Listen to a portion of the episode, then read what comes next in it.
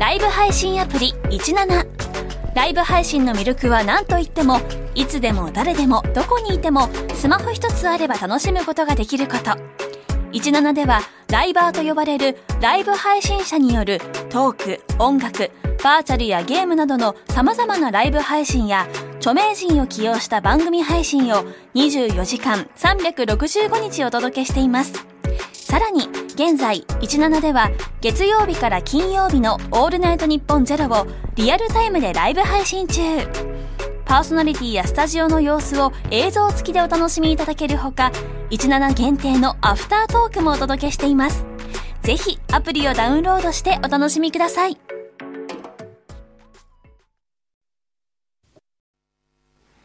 12月20日火曜日時刻は午後3時半を回りました FM93 AM1242 日本放送ラジオでお聞きの皆さんこんにちは辛坊治郎ですパソコン、スマートフォンを使ってラジコでお聞きの皆さん、そしてポッドキャストでお聞きの皆さん、こんにちは。ニッポン放送の増山さやかです。辛坊治郎ズームそこまで言うか。この番組は月曜日から木曜日まで辛坊さんが無邪気な視点で今一番気になる話題を忖度なく語るニュース解説番組です。毎度毎度申し訳ございません。今週もですね、はい、えー、いろんなものを皆さんに送っていただいてですねある方は、えー、くりくるみっこというなんかくるみのお菓子みたいなものを送っていただいて本当にありがとうございます。あの何回も申し上げとき申し上げておりますけれどもとにかくあの、えー、食べ物を与えないでください。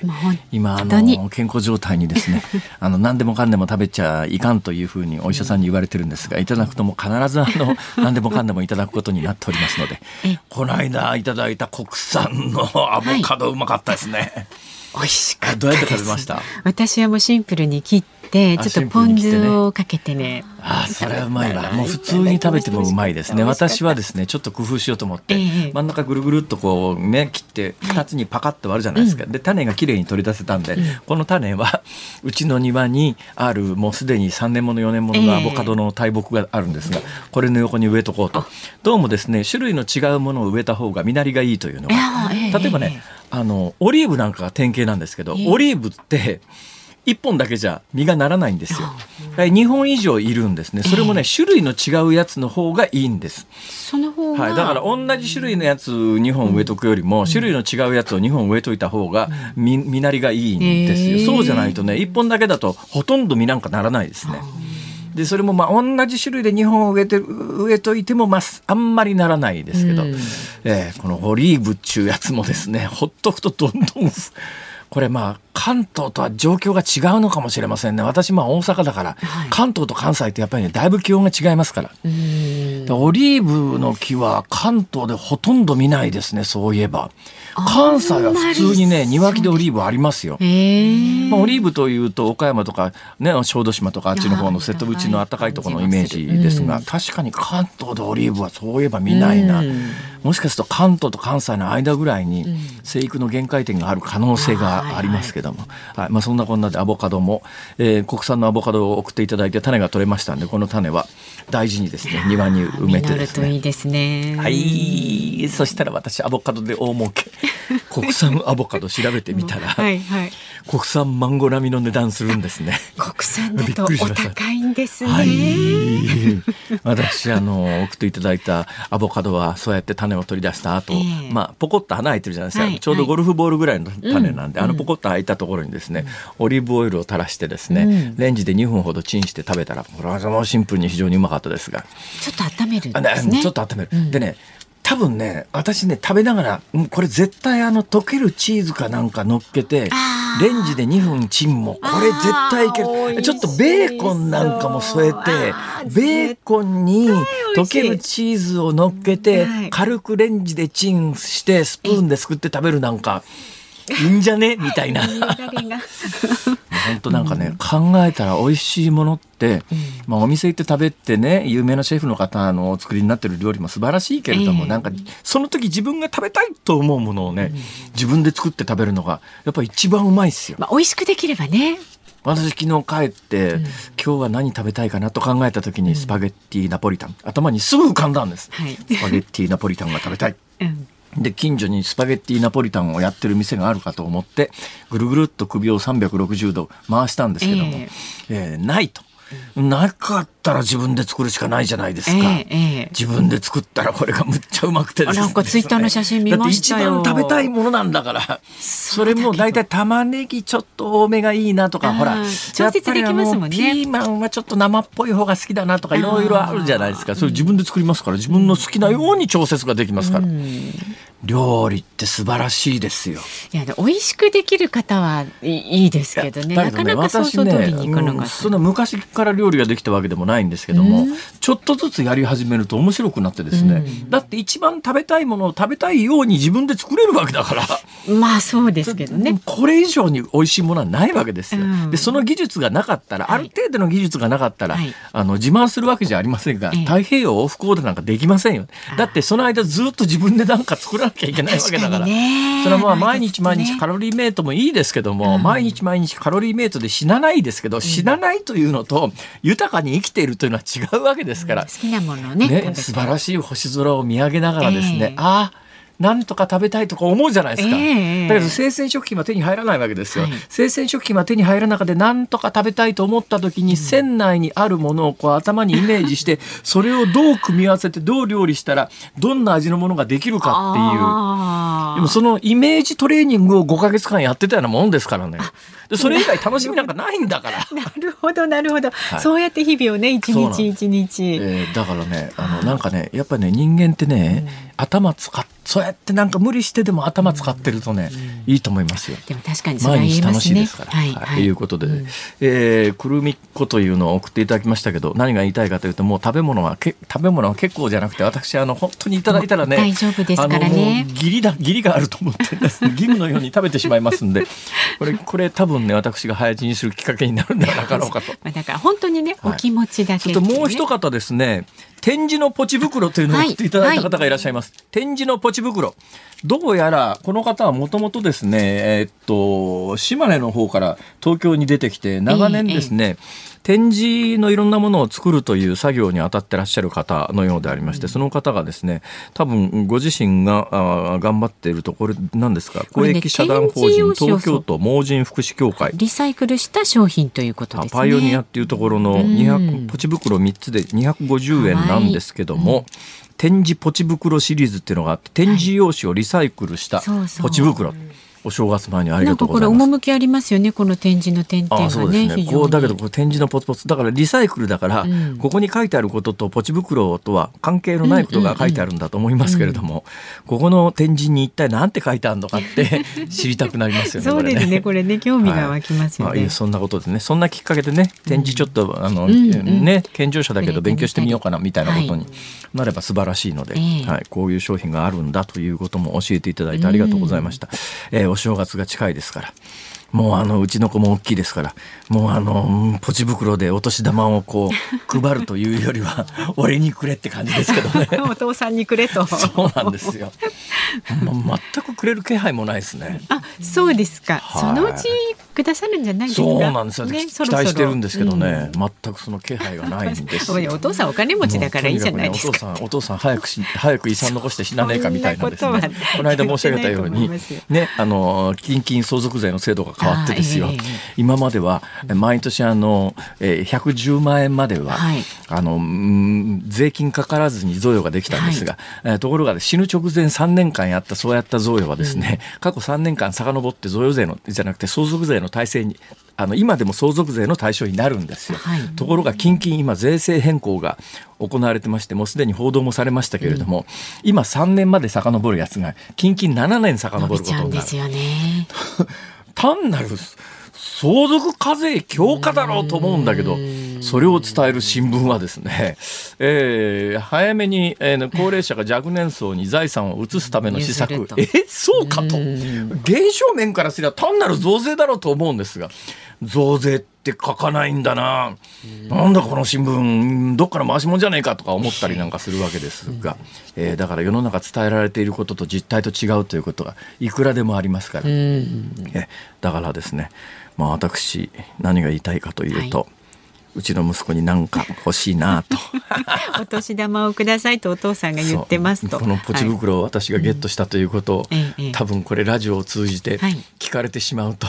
絶対なんかその中に入れてくれると期待しちゃうよね向こうは。期催してんな、こっちだっちゅうに。まあまあ気長に待ちましょうよ。はい、今日はあの、日銀の金融政策決定会合でですね、はいはい、えー、金利の変更という重大ニュースがありましたんで、そうですね。ここでこんなことを話している場合ではありません。はい、じゃあ早速ちゃんと解説いたします。株と為替の値動き株と為替はいお伝えしていきましょう。今日の東京株式市場日経平均株価4日続落しました。昨日と比べて669円61銭安い2万6568円3銭で取引を終えました。およそ2か月ぶりの安値水準になっていますね。この日銀が大規模緩和の修正を公表したことを受けて、はい、なんで日銀が金利を上げると株が下がるかというと、はい。金利が上がるということは、うん、えー、企業がなんかいろいろ設備投資しようというときに借金するのに金利がかさみますから、うん、えー、景気に対してはマイナスだろうと、はい、で企業経営者にとってもあのプラスではなくてマイナスの効果が働くだろうとそれから、まあ、あの株よりも、まあ、金利があの国債につくということは他の民間の債券というものもあの金利がつくということになりますから、はい、じゃあまあ株から絶対安心な債券の方により、まあ、絶対とは言えないですね。より安全な債券の方にお金を移そうとか、うん、いろんな思惑が働いて金利が上がるということは株が下がるというのと、はい。えー、これはまああの自動的に発想としてついてくる話なんで、うん、えー、まあ、あの普通の普通のあの取引が行われてるっていう金利が上がった分金利が上がるっていう発表した瞬間に株が700円ぐらいドンと落ちたと、はい、はい、そういう状況です。で同時に自動的にえー、変動するのが為替ですね、あのなんで今の円安が続いていたかというと、まあ、今でも続いているんですが、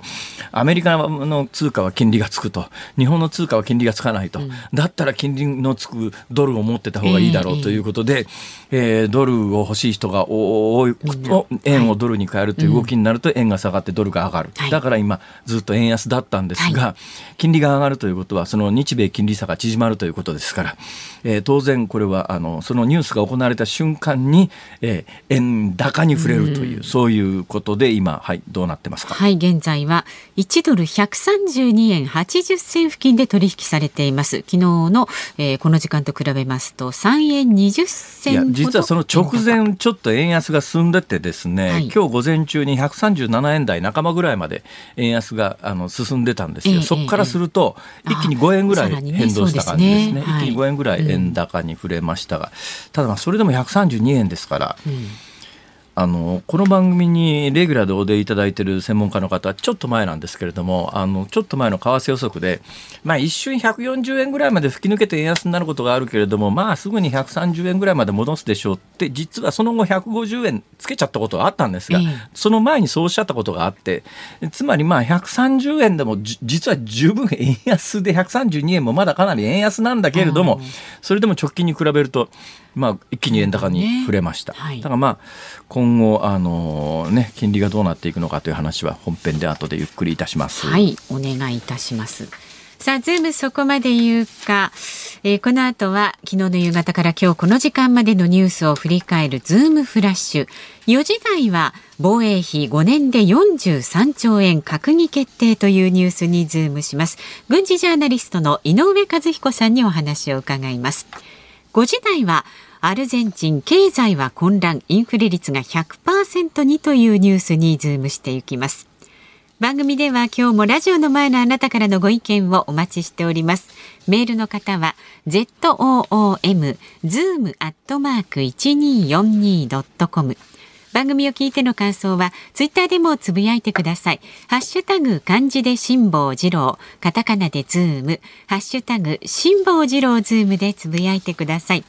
で今日のエンディングでお送りします。ズームオンミュージックリクエスト。さあ今日のお題はいかがいたしましょうか？そうですね。やっぱり日銀の政策変更とかありましたからね。今日の、えー、皆さんにお寄せいただくテーマはですね新刊が発売になった時の聞きたい曲 これね私もね言い忘れちゃったなと思ってたんですよ。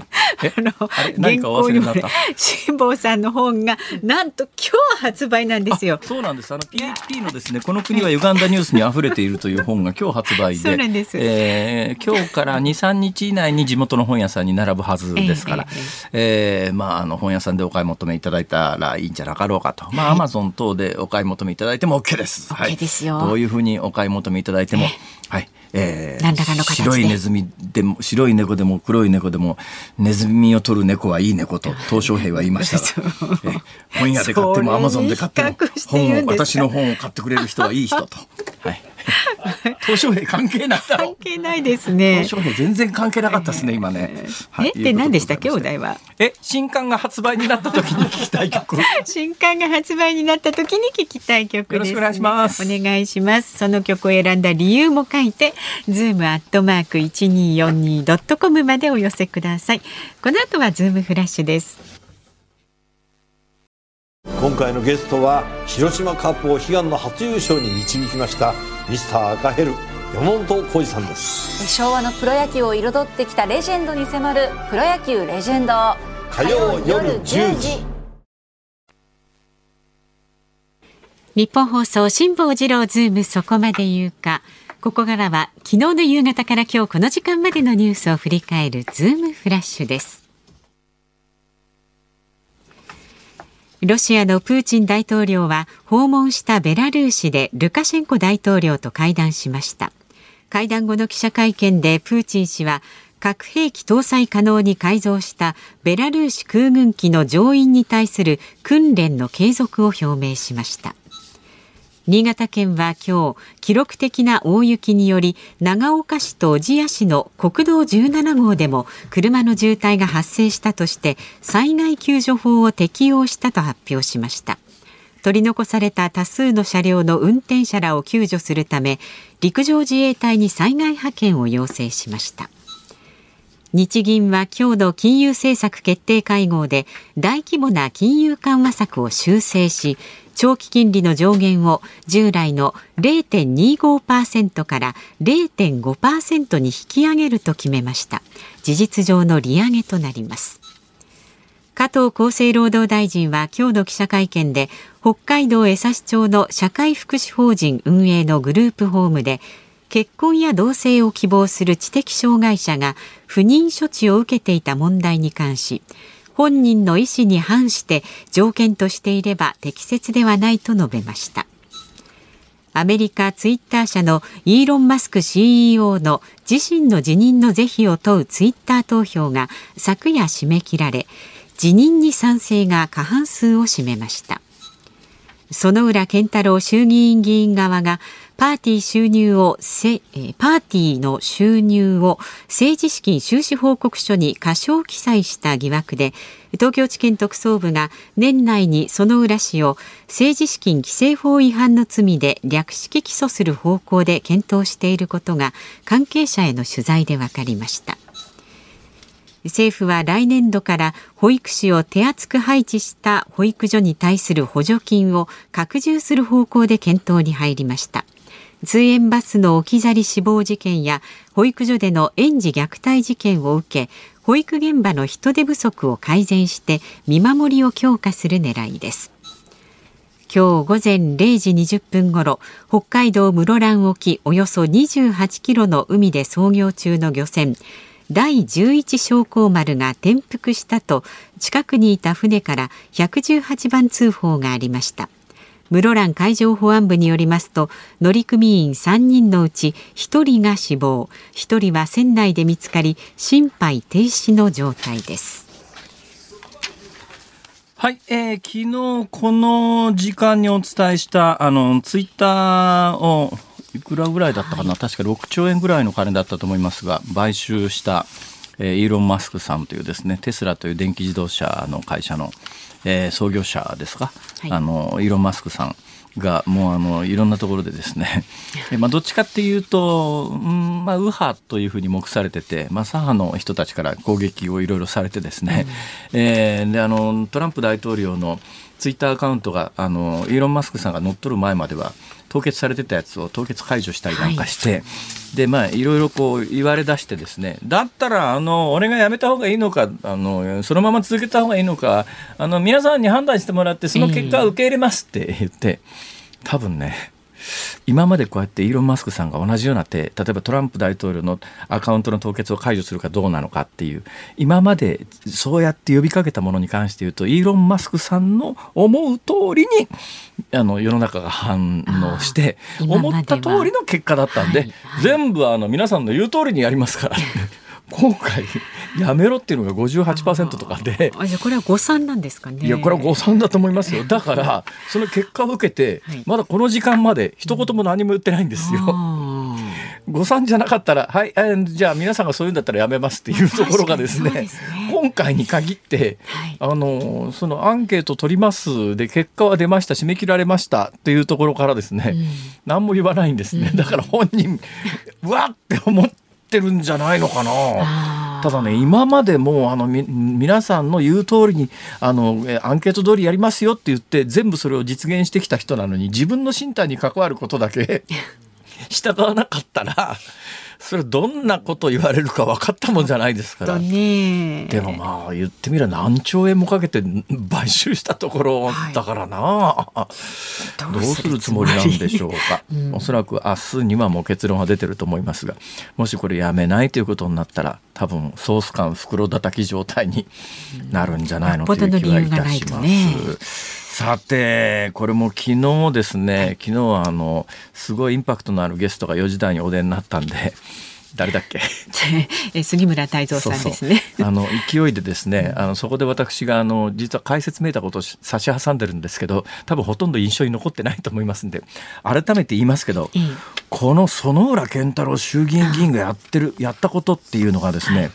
むちゃくちゃです。はいパーティー収入、多分ね、全部のパーティー収入、おそらくね、6000万か7000万円ぐらいまでだと思いますが、そのうち4000万円隠しちゃってたっていう。だから隠しちゃってたと私はあえて言いますけど、いや本来はそれはパーティー収入でこんだけ収入がありましたって言ったら政治資金収支報告書に書かなきゃいけないんだけど、その4000万ぐらいをですねそこに書かずに別にプールしといて。まあ、いろいろこう噂話レベルで言うとですね銀座の高い店行ってたんじゃないのとかですね、ね、いろんな話があるんですが、ね、まあ、要するにまあ、ぶっちゃけ懐政治本人は多分政治資金に使ったって言うでしょうけどもね。それも政治活動だって言うんだろうけれども。でもそれだったら政治活動なら収支報告書にちゃんと記入すりゃいいわけで。そこに記入していなかったということは4000万円懐入れちゃったと言われてもしょうがないじゃないですか。最近の政治と金の話ではねまあ、あの、特異的と言えるぐらいむちゃくちゃです、これ。これひどすぎだわ。だけど今回どういう結論になるかというと、どうも東京地検特捜部は略式起訴。略式起訴って何かというと、正式裁判を始めないで、もう本人が罪を認めて罰金払ったら終わりなんです。裁判も何にも開かれません。で、略式起訴でも有罪は有罪なんで、多分ね、今略式起訴ってだんだん金額上がってきて、罰金の上限は今100万円なんですけどね、ついこの間まで50万円だったんですが、だから今100万円なんです。だから最大罰金食らったとして100万円です。100万円金払ったらそれで終わりです。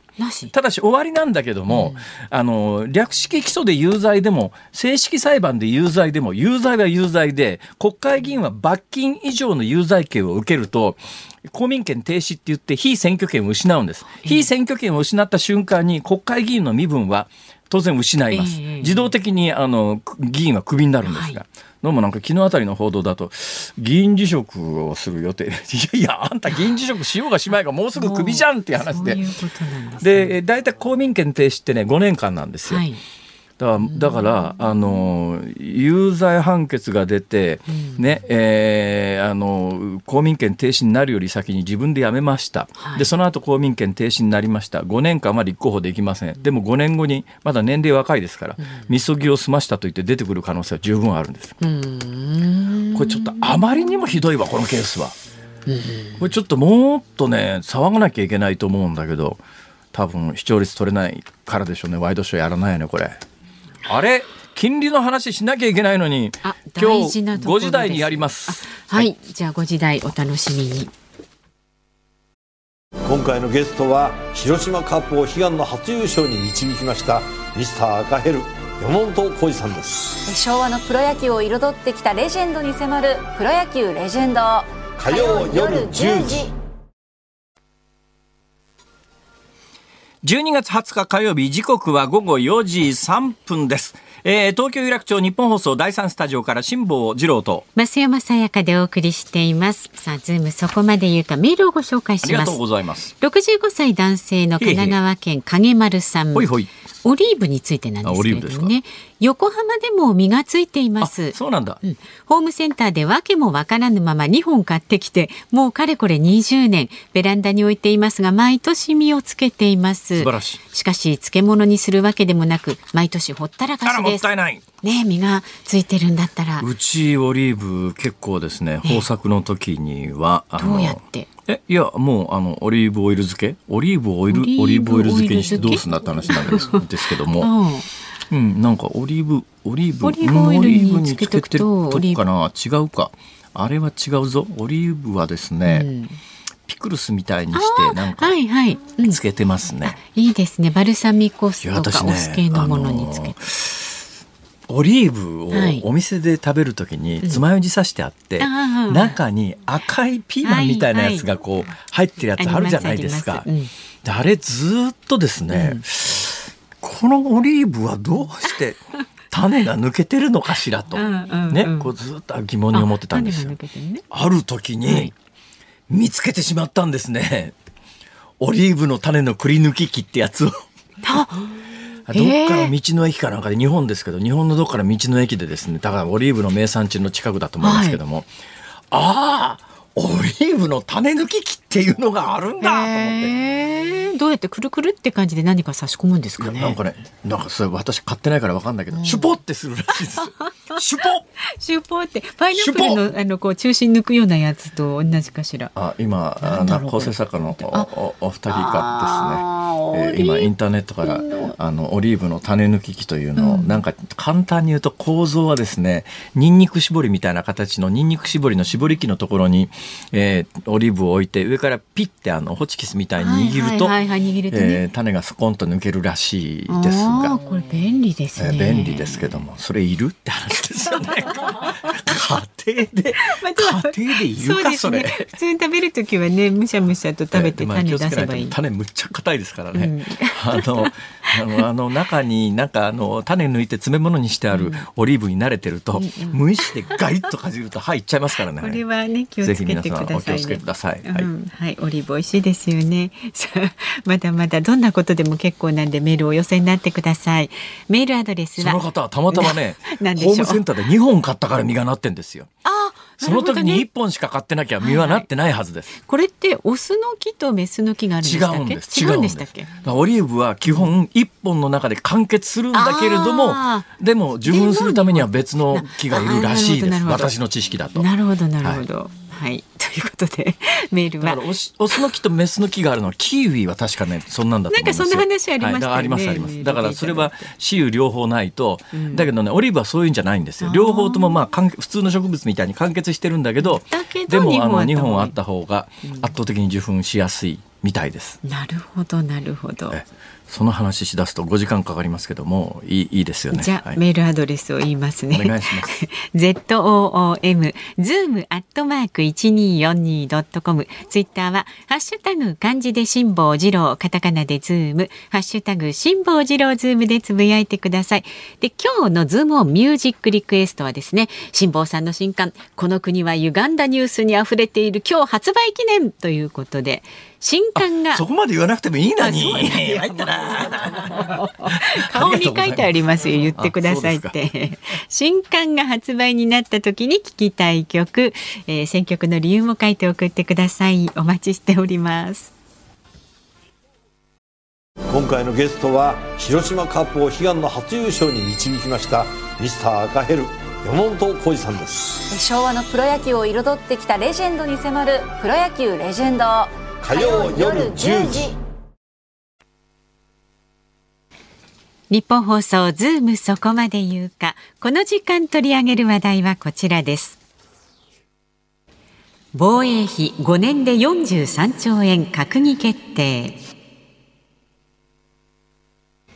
政府は16日岸田総理大臣が大幅に増やすとしてきた防衛費について来年度から5年間の総額を43兆円程度とすることを閣議決定しました。過去最大の増額となります。また政府は2023年度当初予算案一般会計の歳出総額を114兆円台とする方向で調整に入り防衛費は1.25倍のおよそ6.8兆円となりました。防衛力の抜本的強化に向けて大幅な増額措置に踏み切ります。さあ今日はこのニュースにつきましてちょっと残念なんですがスタジオにはお越しいただけませんでしたけれどもスタジオにいらっしゃる時にはなんかねあの、US2 の模型とかなんかいろんなものをあの持ってきてくれるんです楽しみにしてたこの人あの食べ物じゃないんであのありがたくそう言うと食べ物じゃないものを送っていただくケースが増えますから。ちょっと言い方、ね、皆さん本当に送ってくださらなくて 結構ですから。本だけで大丈夫ですはい、えー、ご紹介いたします。軍事ジャーナリストの井上和彦さんです。よろしくお願いいたします。よろしくお願いいたします。あ今日電話なんだ。井上さん。はい。どちらですか？はいあのー、今事務所におります。え？今事務所におりますサンミュージックの方の事務所におりますサンミュージックの事務所？はいなんで？今日ちょっといろいろありまして今日ちょっといろいろありましてあそうですか。そうなんです。サンミュージックの事務所って新宿かなんかでしたよね、確か。あ、そうです。四谷ですね。はい。あ、そうですよね。ご苦労様です。ありがとうございます。いや、私ね、これちょっと聞きたいこといっぱいあるんですよ。はい。頭の中結構いっぱい疑問があってですね。はい。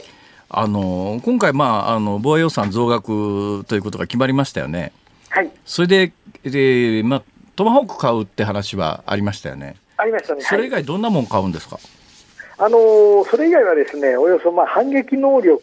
というのをまあ保持するということで歌いましたものですから、当初防衛の当初防衛用の高速滑空弾だとか、ななんですって？なんですって？あの当初防衛用のですね、あ島ですね。えあの島を守るためのですね、はあはあ、高速で、えー、飛ぶ長距離を高速で飛ぶミサイル、新型のミサイルの開発費だとか、これはあのこれから開発するんですか？そうですね、はい。何年ぐらいめどに、どんなものを開発するんですかね？これはもう、あの、結構時間がかかりますんでですね。はい、あのー、これ何種類かあるんですね。あの当初防衛用のものというのは、えー、これすぐにはできませんので、えー、これはもうあの数年かけて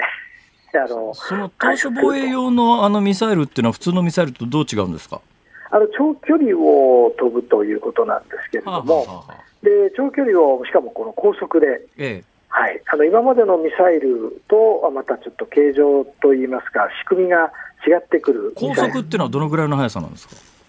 もうこれがまだあの私の方にも手元にもですね、ええ、はっきりとはないんですけども、もうマッハいくつというようなものなんですね。なるほど。えー、まあ、まあ、あのトマホークって確か音速出ないですよね、あれ。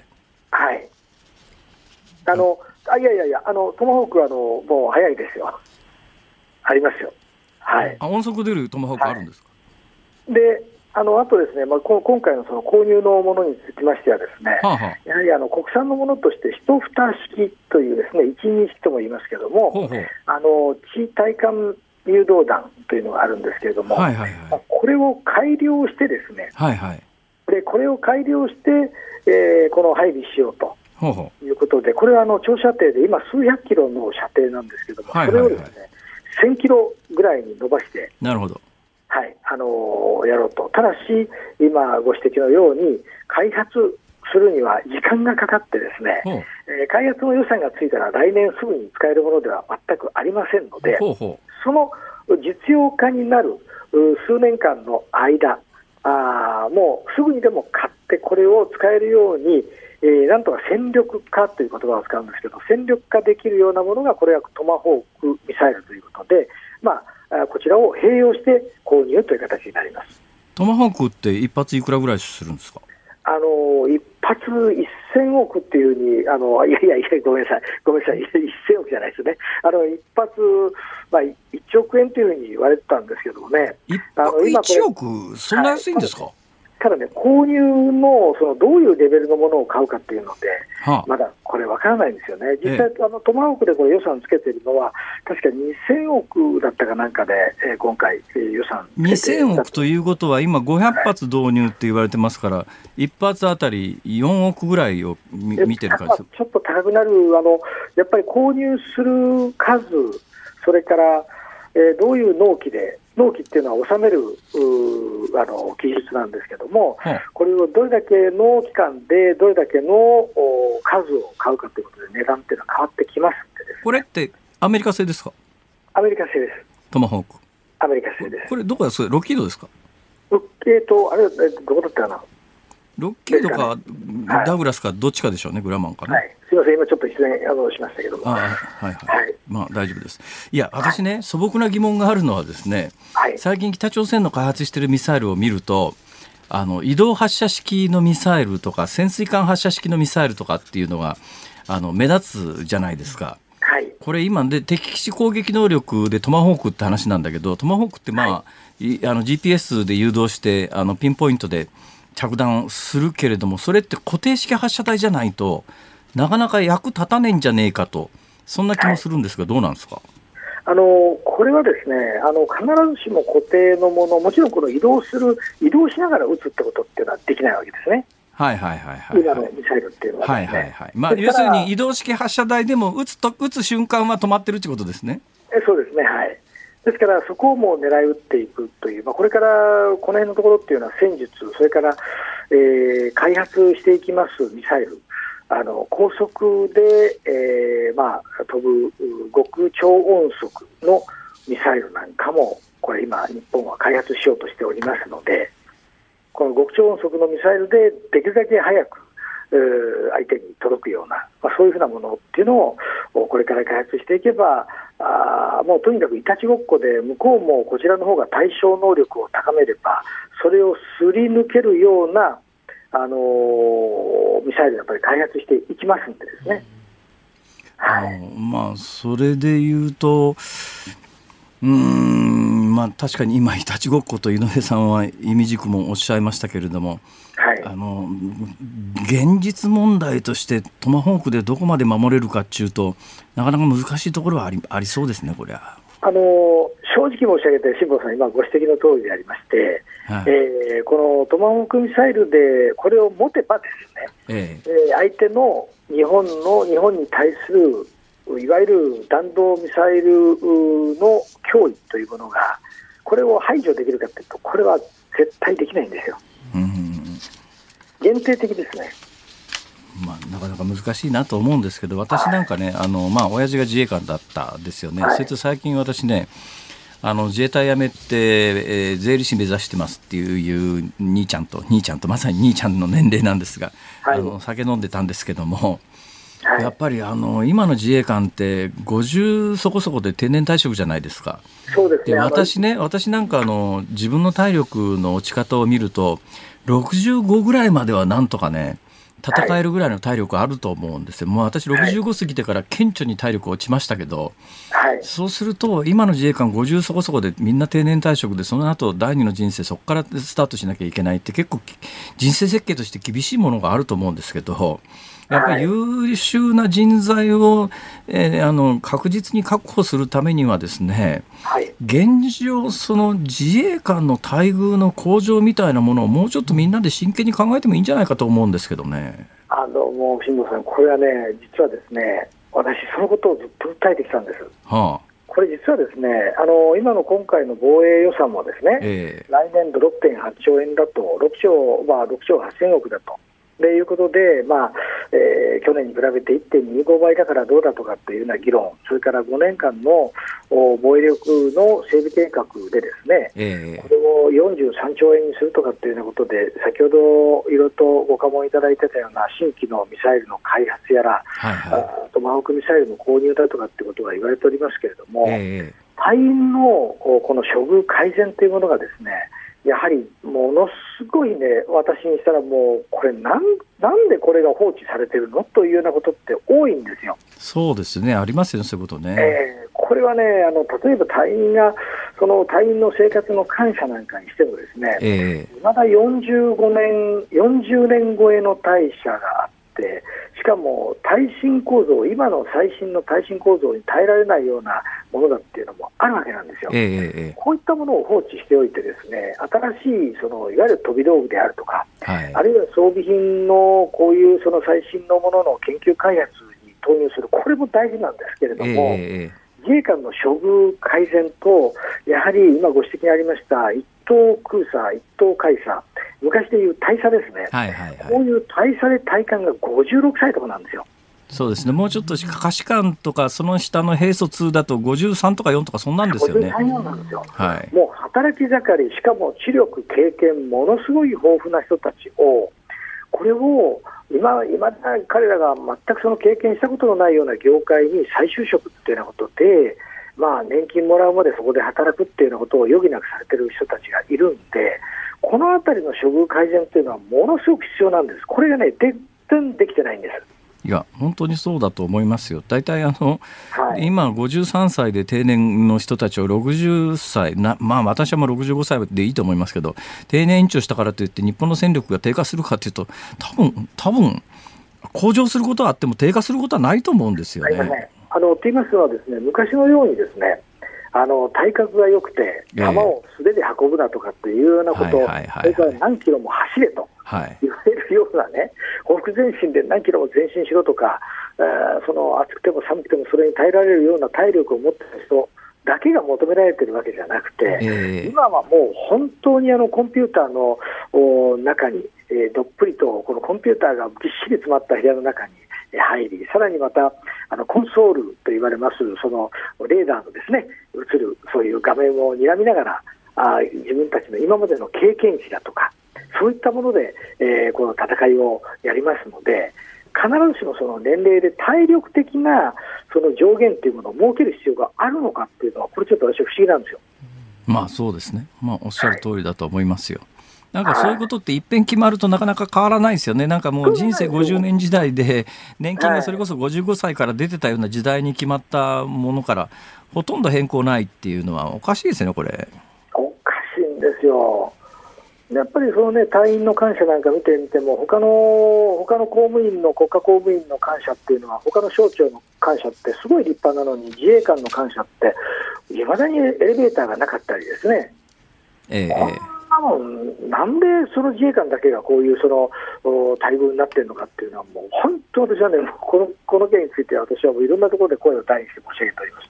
それとね、それとまあ、はい、あの防衛費増額の話なんですけども、はいね。え今、昨今、急激なインフレが進んできてて、要するに防衛費のいわゆる調達費用が相当上がって、来年もかなり上がりそうじゃないですか。はい、そうするとねいや、その防衛費増額、増額中だって、インフレで食われてですよ、はい、実はあの新規に何かするっていう方にどのぐらい金が回るんだろうっていうのも、今のところ非常に不明確なんで。そ、ね、そのあたりトータルでもうちょっとなんかあの制度設計しっかりしてこうこれがこうなりますっていうことが言えねえもんだろうかと私はつくづく思うんですけどね。あのそれはもうあの渋野さんまあ、私もそこはもう本当に賛成でありまして、あの自衛隊のその防衛予算というのはですね、あの副次年度で要するに翌年に持ち越すことができませんもんですから、はいはいはいはい、単年度で全部消化しなきゃいけないということで、えーえー、結構やっぱり大変なんですよね。でまずは。で、そこにですねあの今おっしゃったように、あのー、まあ、こいわゆる大あの2年国債だとか3年国債だとかっていうことで物を買うもんですから、はいはいはいはい、要するに今年度負担を支払うためのお金が必要になってくるんで、えー、年間に真水でそれこそ新規のものを買えるもの買える金額って1兆円ぐらいしかなかったんですよ、今まで。なるほどでえしかも防衛予算の例えば令和4年の予算というのは5兆4005億円ですけれども、はいはい、その半分、40数パーセントは実は人件費であって、まあそうですね、えー、えー、だから本当に買うも買えるものっていうのが、もうごくごく限られたものしか買え買えなかったと、もうこれではいけないっていうような状況の中で、またこれ、インフレになりですね、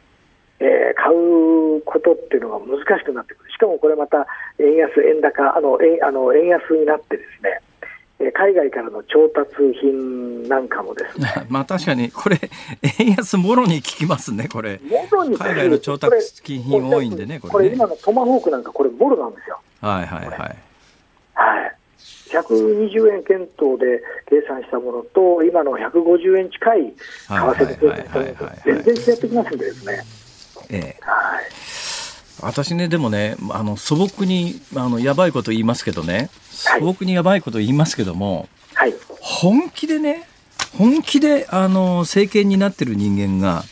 本気で日本の防衛を考えるんだったら今これ防衛費あのいくら増やしたところで多分中国の防衛費の半分もいかないですよね多分ねこれ金額。もうそんなの全然足元にも及ばない。まあそうですね。結局あの GDP 伸ばしていかないとあの今、もともと GDP の1%とか2%とかって、要するに GDP が伸びてないからこんなこんな議論になってるっていうところも、実は一部にあってですよ。はいえー、だったら本気でその中国の凄まじい伸びの軍事費と対抗する必要はないかもしれないけども、はい、本気で防衛を考えるんだったら今回のウクライナの例を見てもここから先ちょっとやばいこと言いますから、あの否定していただいて結構ですからあの、はい、やばいこと言いますけどね。本気で本気で防衛純粋の防衛を考えるんだったら北朝鮮方式みたいなはい、ねえー、はい、弾道核ミサイルっていう方向性にいかないと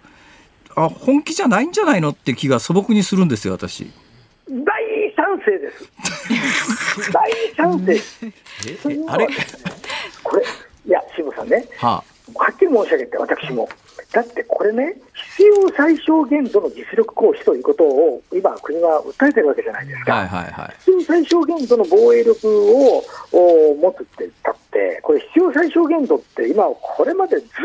と日本は世界第3位の経済大国にありながら、GDP 比のものについては世界第103位ですよ。これ、ね、カンボジアだとかネパールよりも低いような、こんな率でですねずっと自衛官が工夫を重ねて、自衛官の英知でもって、なんとかこれ、賄ってきて、これ、政治家が本当にね、あの甘んじてきたんですよ、そういったことに。で、でいざという時には災害派遣で頑張ってくれと。で災害災害派遣でやるときだけは、もうこの全力で、えー、彼らはやっているわけですよね、こういうような状況で。だけども、それも防衛防衛費の中からこれ、捻出しなければならなかったりとかって、大変な状況がこれあったわけですよ。これ、まあ、今、災害派遣の話にちょっと話が飛んでしまいましたけど、元に戻しまして、で、えー、買うものも買えない、弾はない、燃料はない、こんなような状況がずっと続いていくのを自衛官の皆さんの努力によって、これをなんとか、なんとか賄ってきた。だけども、これがもううまくいかない。それでもまだなお、必要最小限度の実力行使と歌ってるわけです。反撃能力。ならば、必要最小限度の実力行使とは何か。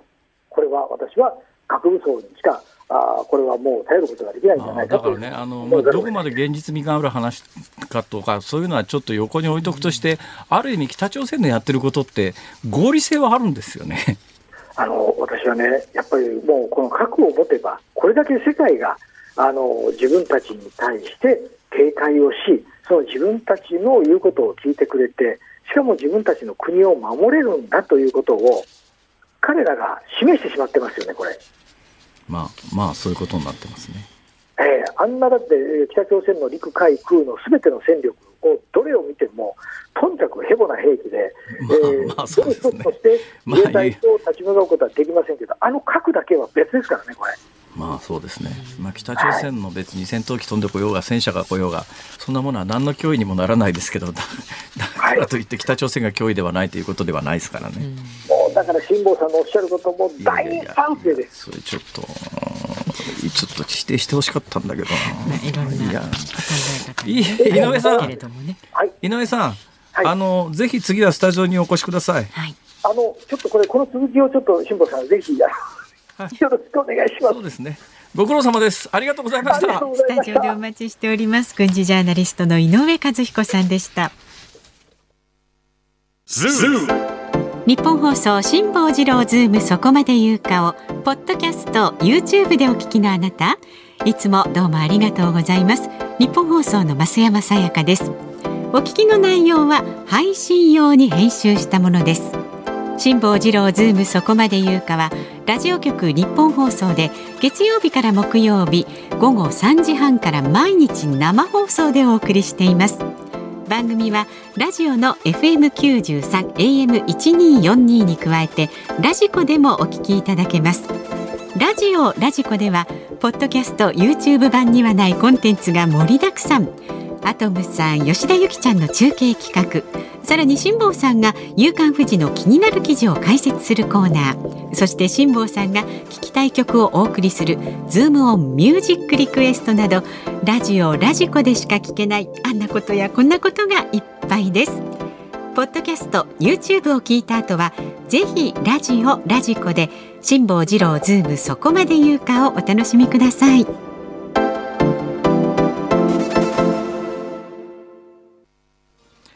12月20日火曜日時刻は午後5時を回りました。辛坊治郎です。ニッポン放送の増山さやかです。ズームそこまで言うか。5時過ぎましたので、えー、ズームミュージックリクエストにいただきました。リクエストをご紹介していきます。はい、ます。今日のお題は辛坊さんの新刊この国は歪んだニュースに溢れている発売記念です。そんなに何回も連呼していただかなくても大丈夫です。ありがとうございます。新刊が発売になった時に聞きたい曲です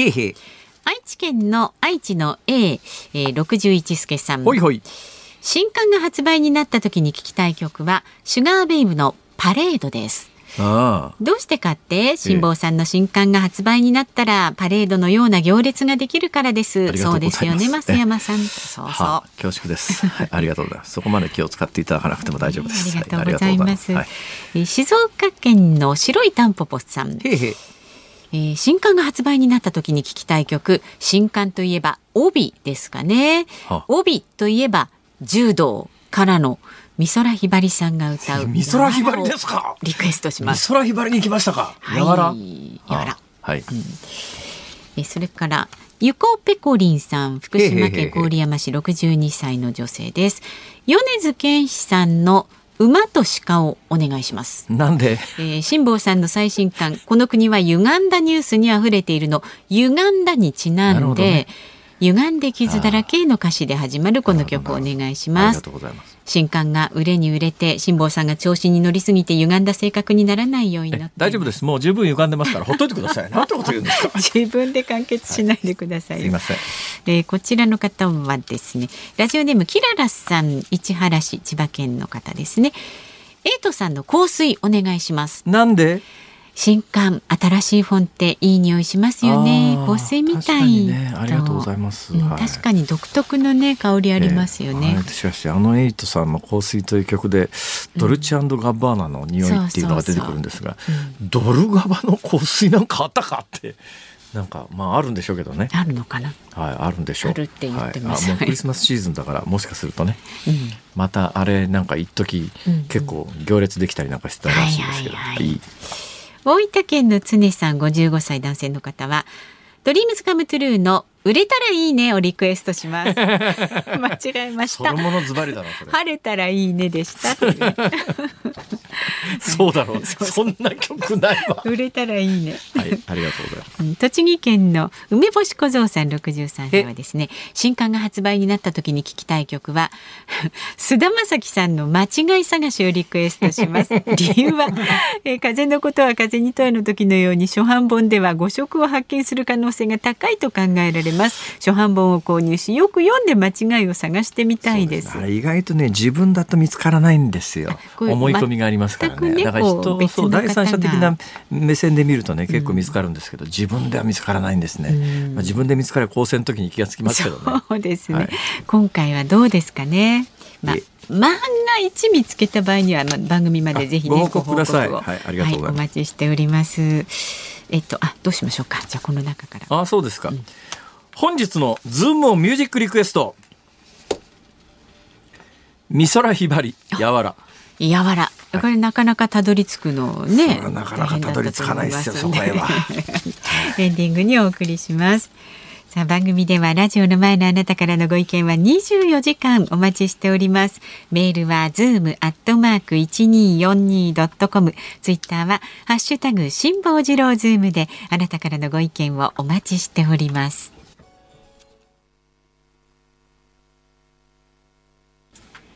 日本放送ズームそこまで言うか。この時間取り上げるニュースはこちらです。日銀が金融緩和縮小長期金利の上限0.5%に引き上げ。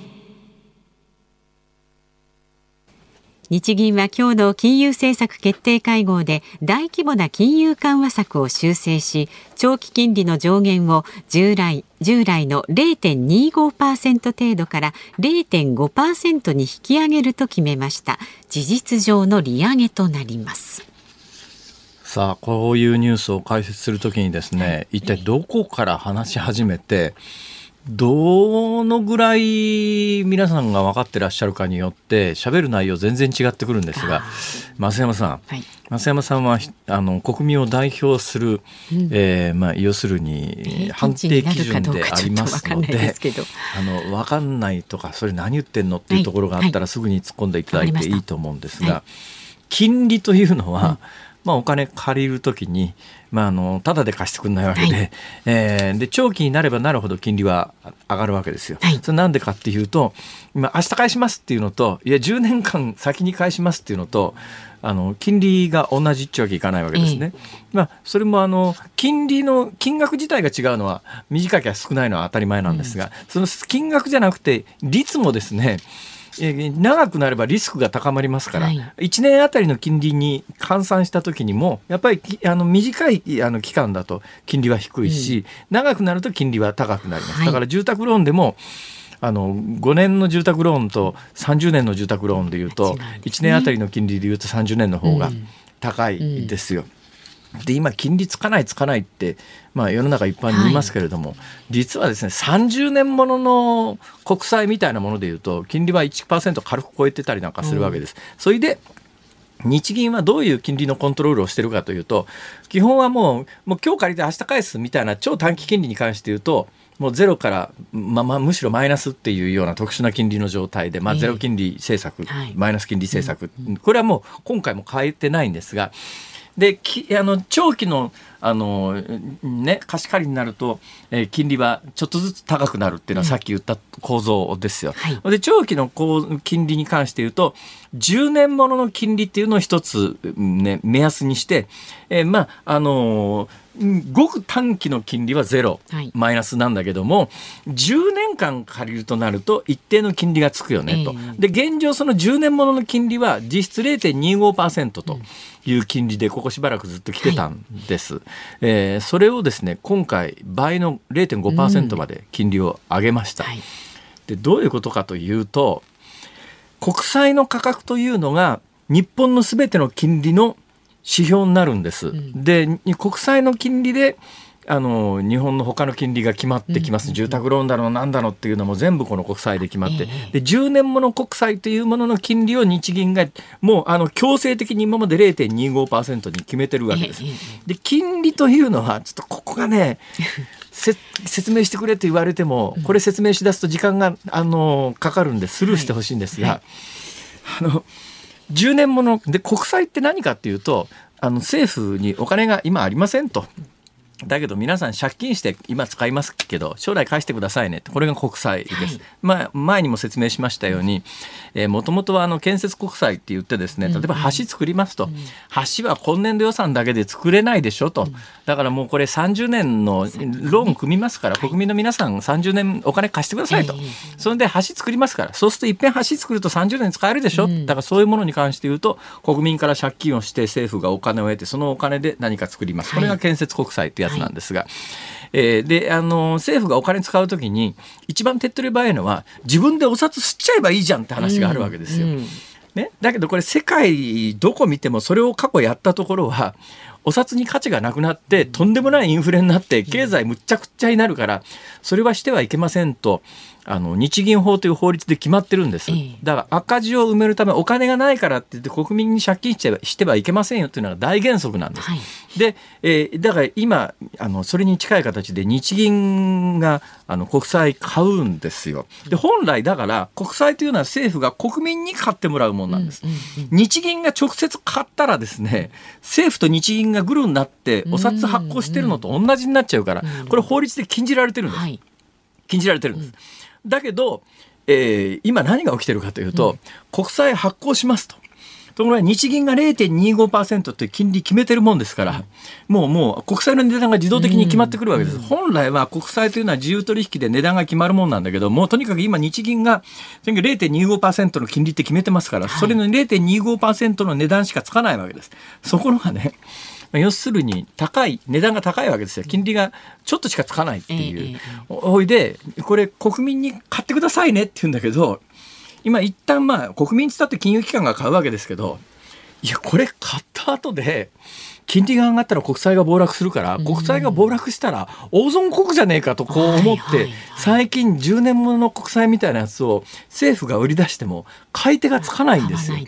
で国債が消化されないと困りますから、日銀がもう自動的に本来はそれ直接やるといけないって法律に書いてあるから直接やっちゃいけないんで一旦は今まで何どうやってたかというと、はい銀行さんに一旦買ってもらって民間に買ってもらったふりだけしてすぐに日銀が買い上げるんです。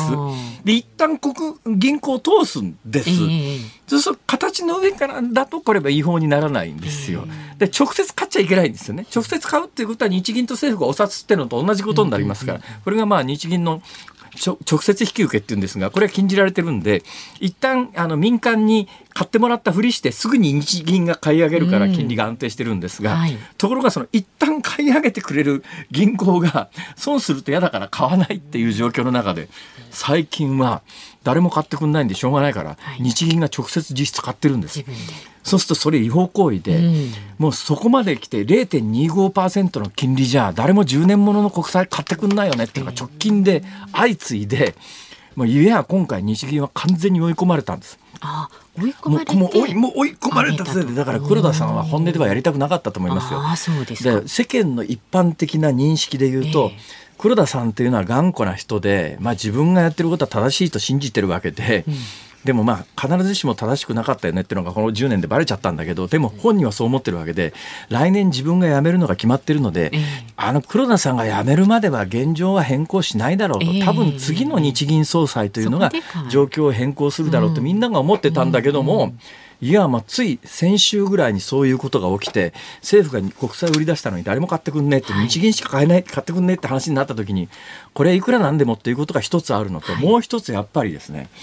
物価が猛烈な勢いで日本も上がりだしてて、このまんま放置すると、ちょっとやっぱりまずいんじゃないの？っていう圧力もおそらく政府からもかかってるし市場からもかかってると。それでまあもともと中央銀行日銀の役割最大の役割何何かっていうと物価の安定なんですよ。物価の安定っていうのはイコールその国の通貨の価値を保つというのが日銀のもともとの役割なんだけども過去10年間デフレが続いてるのであの物価を上げなきゃいけないっていうんでお札すり倒すという作戦をやってきたんだけど。で日銀とか政府の思いはお札すり倒しさえすればデフレが止まって景気が良くなると思ってたんですね。だけど実際それ10年やってみたら全然そうならないんですよ。でなんでならないかっていうと、日銀や政府は今デフレが起きてるのは通貨に価値がないあ、まあ、通貨の価値の問題なんだと。だから通貨に価値なくしてインフレさえ起こせばあの全部がうまくいくと思ったらそうじゃなくてデフレというのはいろんな現象の例えば規制が厳しいとかいろんなことの結果であって原因ではなかったというのがこの10年で分かっちゃったんですよ。そんな状況の中で、まあ、追い込まれる形で今回金利があ10年ものが上がりました。で焦点はマーケットがどう受け止めるか。つまりこれであのもうしばらく安定するのか、うん、さらに追い込まれてもっと金利を上げなきゃいけない状況になるのかっていう。これはね今日あのしばらく見ないと分かんないですけども、えー、えー、相変わらずやっぱ物価上昇が来年も続くようだったら金利上昇圧力は引き続き強烈にかかり続けます。そうですか。はい、あもうあのやっぱり近々の物価の動向みたいなものがね、これからの年明け焦点になっていきます。ズームオンでした。はい、まあちょっと時間が、あれ？時間が？ズームオンミュージックリクエストをお送りしているのは静岡市タンポポさんからのリクエスト美空ひばりやわらでございます。さあ、この後のニッポン放送は K TRACKS です。スタジオには古家正亨さん、ひろたみゆ紀アナウンサーいますので、ちょっと読んでみてください。あ、古谷さん、あの、隣のスタジオの辛坊です。よろしくお願いします、辛坊さん。いやいやいや、古谷さん、はいあのね、あの、ほら、えーコンサートの司会とかややってらっしゃるじゃないですか。はいはいうちのかみさんが大ファンなんですよ。もうとにかくね、ぜひよろしく言ってくれと言って、一応ここで言っておきます。うちのかみさんがよろしく言ってました。ちゃんとおあ伝えりがとうございす。ます。今日どんな内容ですか？はい。古山正幸、軽トラックス。今日は BTS マイベストリクエストと題しまして、リスナーの皆さんからお送りいただくリクエスト3時間かけまくりということで、ゲストはパフィーの大抜亜美さん迎えます。あらま、すごい豪華ですね。はい。メールお待ちしています。KT アットマーク 1242.com です。よろしくお願いします。ありがとうございます。空気清浄機頑張ってくださ50い人です。あ、プレゼント？はい。あ、ごめんなさい、まだあった。プレゼントがね。あプレゼントはい、はい空気清浄機です空気清浄プレゼント、プレゼントあ。ります。はい、ありがとうございました。はい。よろしくお願いしお願ますいし。ます。さあ、そして明日の朝6時からの飯田浩二の OK 工事アップ。明日はダブルコメンテーター、ジャーナリストの佐々木俊直さん、筑波大学教授の東野敦子さん。で、この番組辛坊治郎ズームそこまで言うかは、ロシア軍によるウクライナ首都キーウへの再侵攻の可能性にズームしていきます。ゲストは防衛研究所の高橋杉雄さんです。はい。えー、先ほどのやわらですけども、はい1964年、1964年ですよ。それがどうした？そうですね。私はまだこの世にいないんで。あ、そうですか。そうですよ1960年、私は十分生まれております。はい。終わっちゃ1960いますよ。え、以上辛坊治郎とでした。また明日。